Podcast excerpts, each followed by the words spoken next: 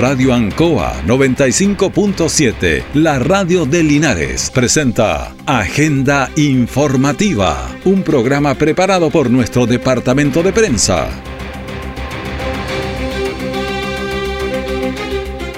Muy buenos días, bienvenidos a Agenda Informativa de la Radio Ancoa en este jueves 6 de octubre de 2022. De inmediato vamos a las informaciones de las últimas horas preparadas por nuestro departamento de prensa. A continuación entregamos los titulares para esta edición. La PDI en San Antonio realizó fiscalización a extranjeros. Las cifras del COVID han bajado en los últimos días, lo que debe hacernos reforzar nuestros cuidados y prepararnos para días mejores. Hasta el 21 de octubre se puede ver la exposición Huellas en tus manos en el Museo de Arte y Artesanía. El detalle de estas y otras informaciones va de inmediato. Paula creció en un país que apenas conocía la discapacidad. No se hablaba de derechos, tampoco de inclusión. Pero a medida que Paula fue creciendo, nuestro país también iba cambiando. Empezamos a hablar de integración, de accesibilidad, de igualdad de oportunidades. Hoy Paula tiene una vida plena y feliz. La inclusión de miles de personas como ella nos hace bien a todos, todos los días. Teletón 2022, 4 y 5 de noviembre y todos los días.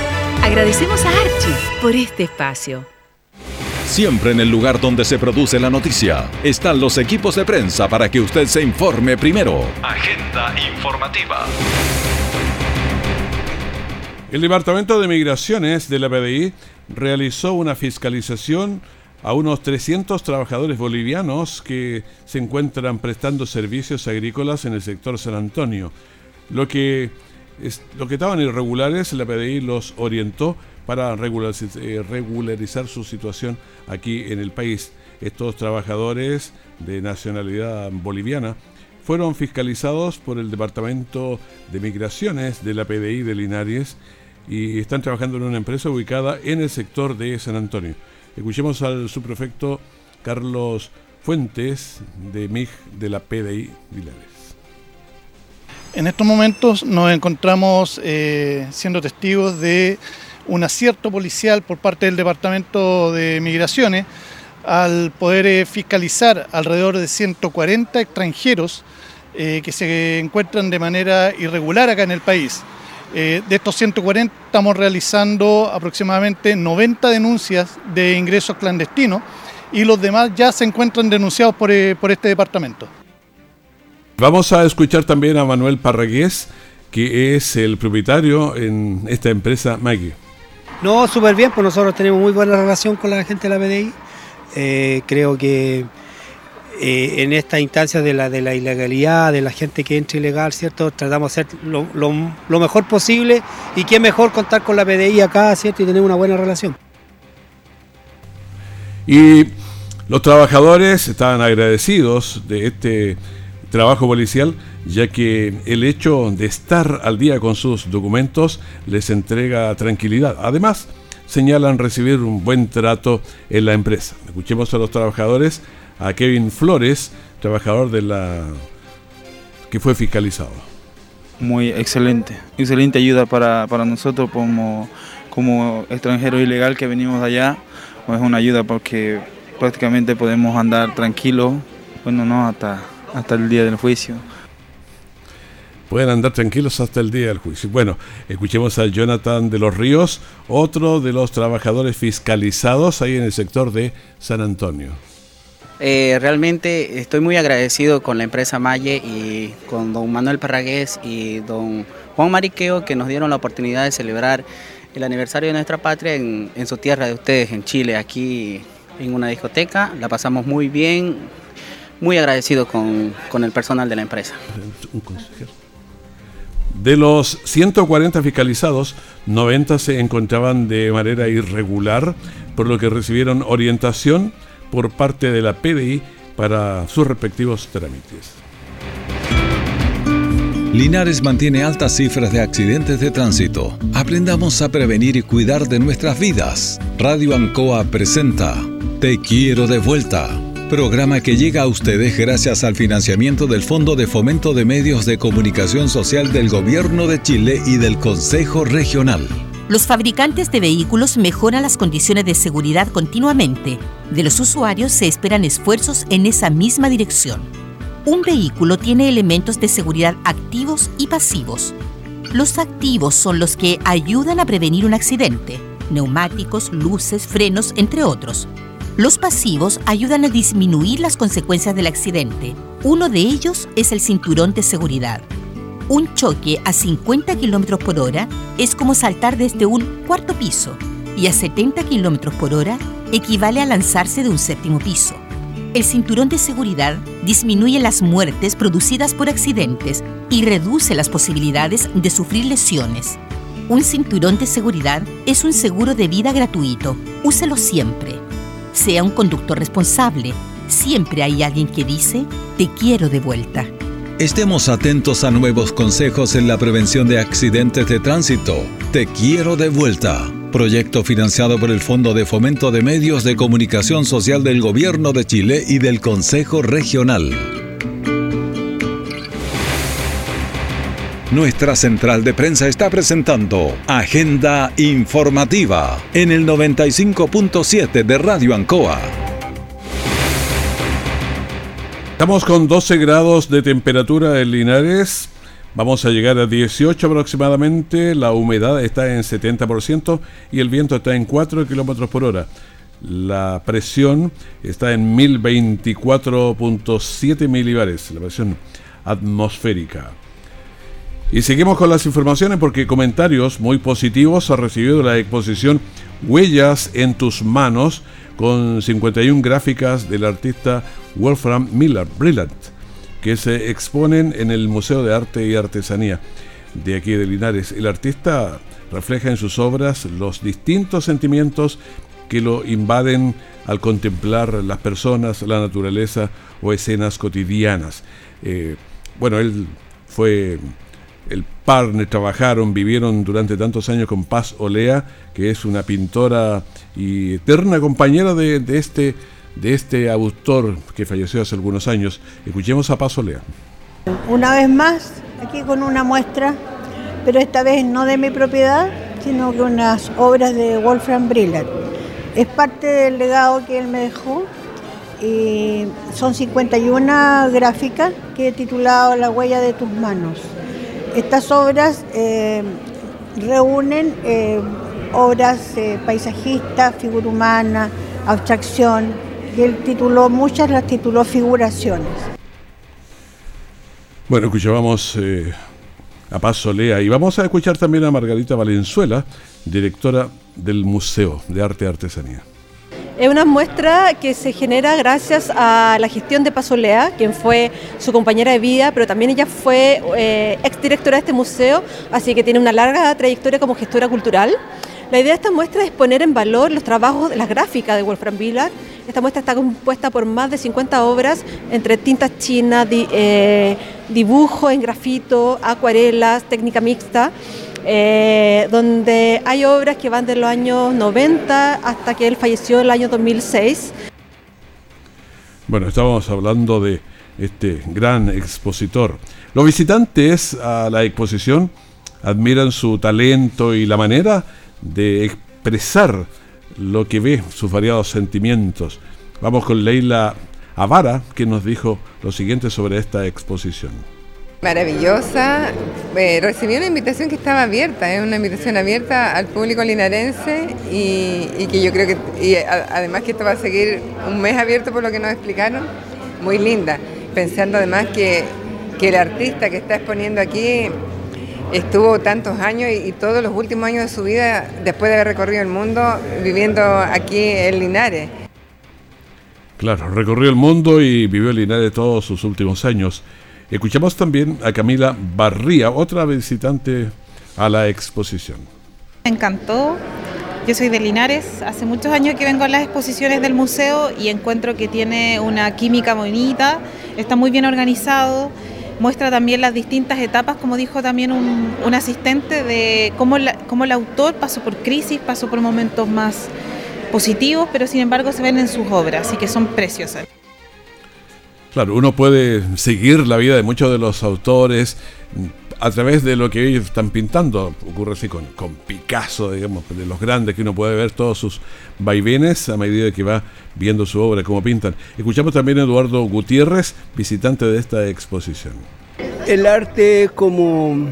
Eh, todos tenemos una vida cotidiana común y corriente y alguien se aparta y, hace algo para mostrar esa vida cotidiana y eso es el arte. El arte es una interpretación del artista o una persona que se aparta y nos da una mirada, una interpretación distinta de la realidad que tenemos.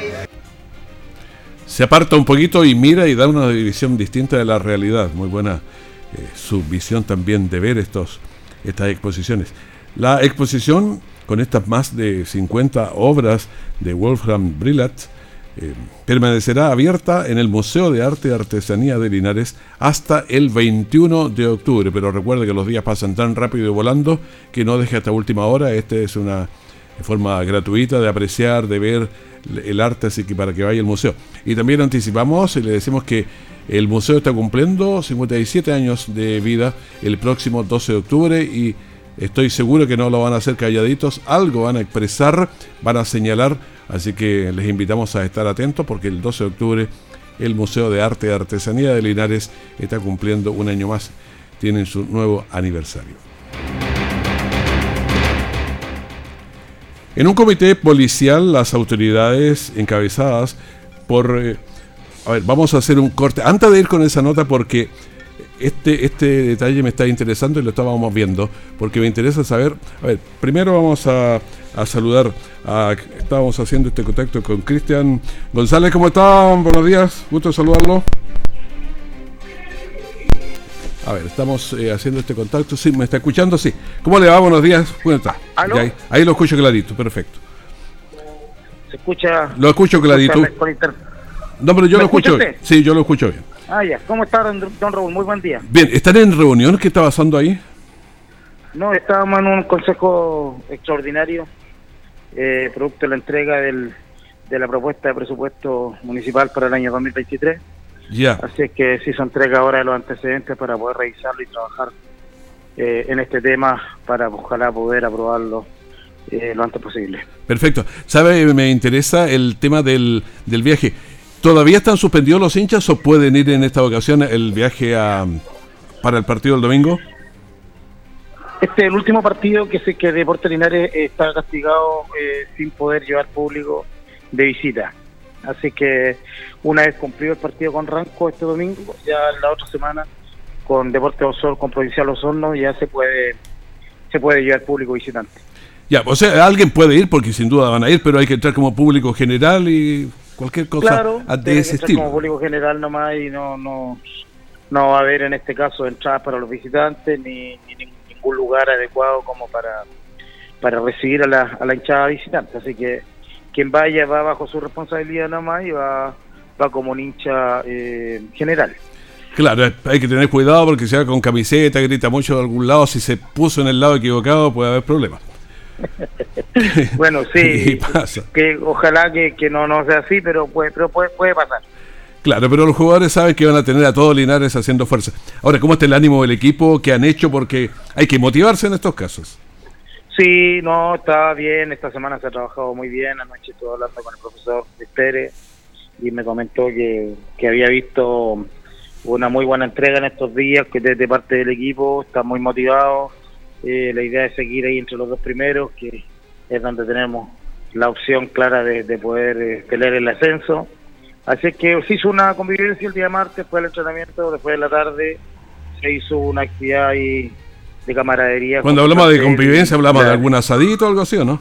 Un asadito se le brindó al plantel, cosa de, poder eh, eh, revitalizar los ánimos, la energía y el convencimiento de, de querer cumplir con el objetivo que, todos soñamos, que es eh, estar entre los dos primeros a fin de, temporada y, poder subir a, la segunda profesional.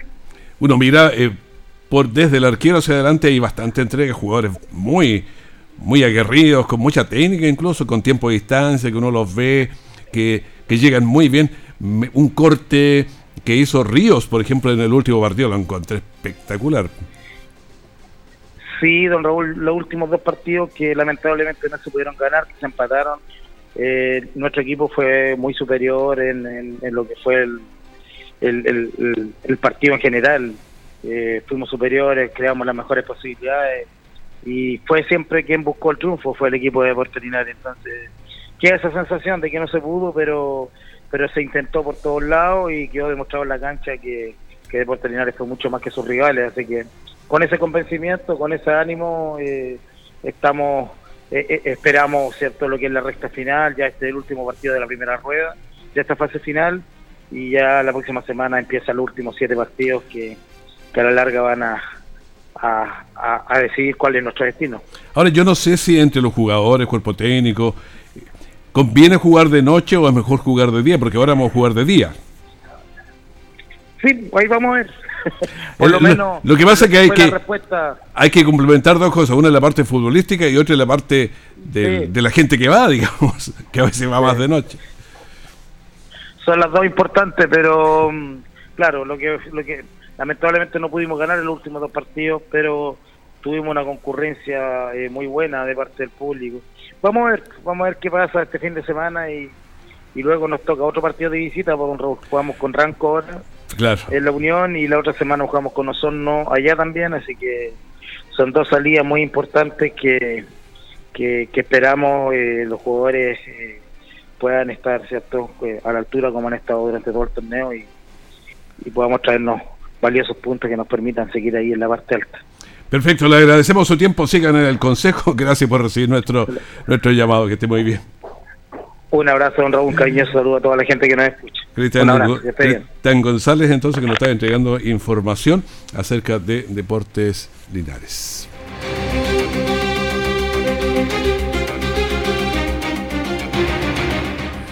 Y ahora estamos en línea también con Benjamín Cocale. eso es así. Buenos días, ¿cómo estás, Benjamín? Hola, buenos días, Raúl. Así es. ¿Todo bien?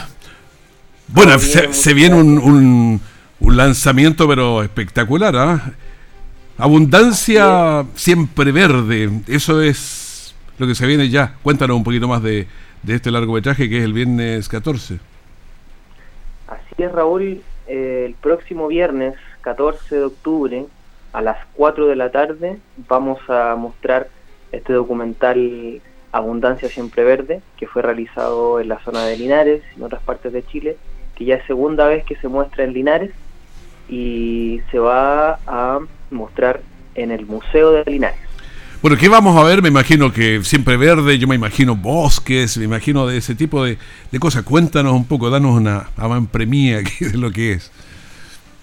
Mira, este, esta película, para resumirle a las personas, esta película se trata de los bosques comestibles. ¿Y qué son los bosques comestibles?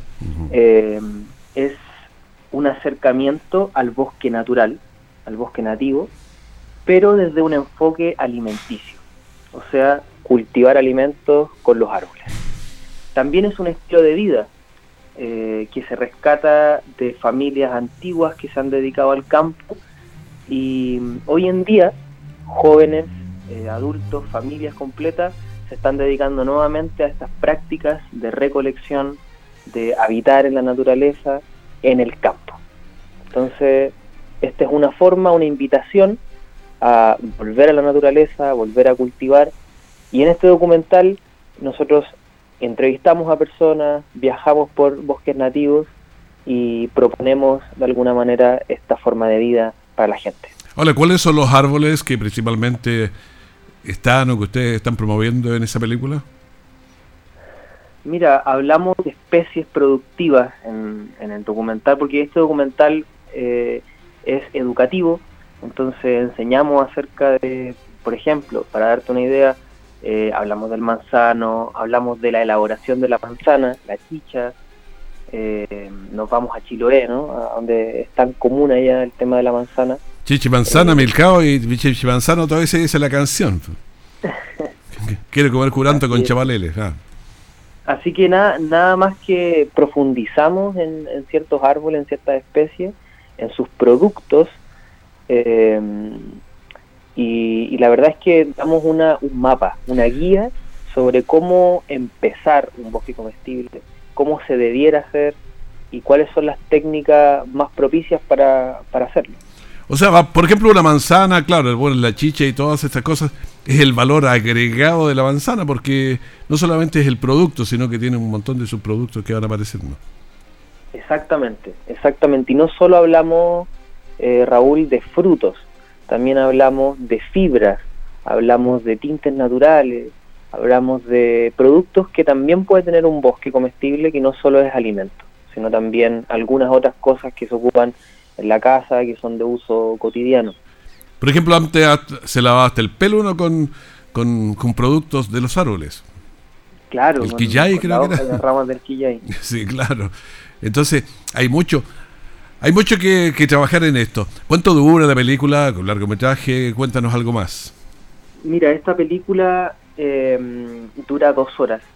Ya. 120 minutos de, de película, es harto. Eh, un contenido bastante... Te dio harto trabajo, me imagino, hacer toda esta película, porque uno sabe cada, cada cuadro en... Eh, demora, pues, toma su tiempo, su intencionalidad.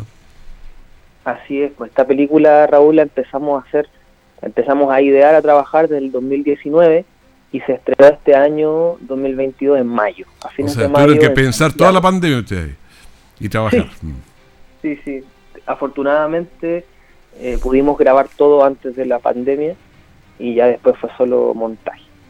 Eh, entonces la estrenamos este año en mayo, a fines de mayo, en Santiago, y la película ya tiene cuatro meses de, estrenada, tiene 20.000 mm, visualizaciones en YouTube, porque la lanzamos a YouTube, y también la estrenamos en, en otros lugares, en Puerto Vara se ha mostrado, en Linares se mostró también, y en Pucón. Bueno, hay mucha gente que está en las casas y la quiere ver en el Canal 5, por ejemplo. Por supuesto. algo me comentaban del canal. Sí, ahí va a salir también. Maravilloso. Nosotros vamos a decir eh, cuándo es exactamente. Genial, genial. Mira, después del estreno, obviamente lo vamos a... la semana después del estreno me están avisando aquí por interno que va a salir en el Canal 5. Yo le agradezco mucho por la oportunidad porque Realmente queremos que esta película siga haciendo camino y, yo quisiera dejar a todos invitados de todas las edades, a la gente de Linares, que vaya a ver esta película, que es una película realizada en Linares, eh, que tiene algunos sectores, la película aparecen, por ejemplo, Linares mismo, Rabones, mm. eh, Guadantún, la zona de, de Hierbas Buenas, hay otros lugares que, queremos que la gente se sienta parte de esta película, porque también queremos que, se entienda cuál es la relación, por ejemplo, que ha perdido la cultura acerca de los bosques, porque ya no, no, le tomamos tan en cuenta. Es el viernes 14 entonces de octubre a las 16 horas en el museo, el segundo piso entiendo, porque ahí está el salón. Así es, va a ser en el auditorio, el segundo piso, el viernes 14 a las 4 nos vamos a encontrar ahí. Y post función vamos a estar Ricardo Valdés, que es eh, la, digamos, la, la co-dirección, la realización, conmigo, Benjamín. Benjamín vamos a estar ahí eh, conversando con la gente. Benjamín, te agradezco mucho esta conversación con nosotros aquí en la Radio Encoa. Que estés muy bien. Muchas gracias a ti, Raúl, y a todo el equipo. Que estés muy bien. Bueno, Benjamín Cocali entonces en esta invitación, Abundancia Siempre Verde, que se va a realizar el día viernes 14.